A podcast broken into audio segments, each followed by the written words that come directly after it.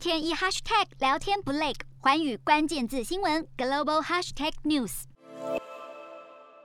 香港立法会选举结束，建制派大获全胜，进入爱国者治港时代。包含美国、加拿大、英国、纽西兰以及澳洲的五眼联盟外交部长发出联合声明，对香港民主要素，特别是香港选举制度遭到侵蚀，表达严重关切，认为损害香港权利、自由与高度自治的行为，威胁着香港的稳定繁荣。美国国务卿布林肯二十日也向国会递交最新香港自治报告，列举港府逮捕反对派人士、迫害言论自由等行径，证明中国政府持续破坏香港的高度自治，并延续今年七月的制裁决定。再次点名五位为香港中联办副主任，指中联办是北京在香港发挥影响力的主要平台。香港当局二十一日发表声明，批评美国等五国的指控毫无依据，是企图抹黑香港立法会选举。中国外交部也发表声明，谴责五国外长对香港立法会选举说三道四，干涉中国内政，洞悉全球走向，掌握世界脉动，无所不谈，深入分析。我是何荣，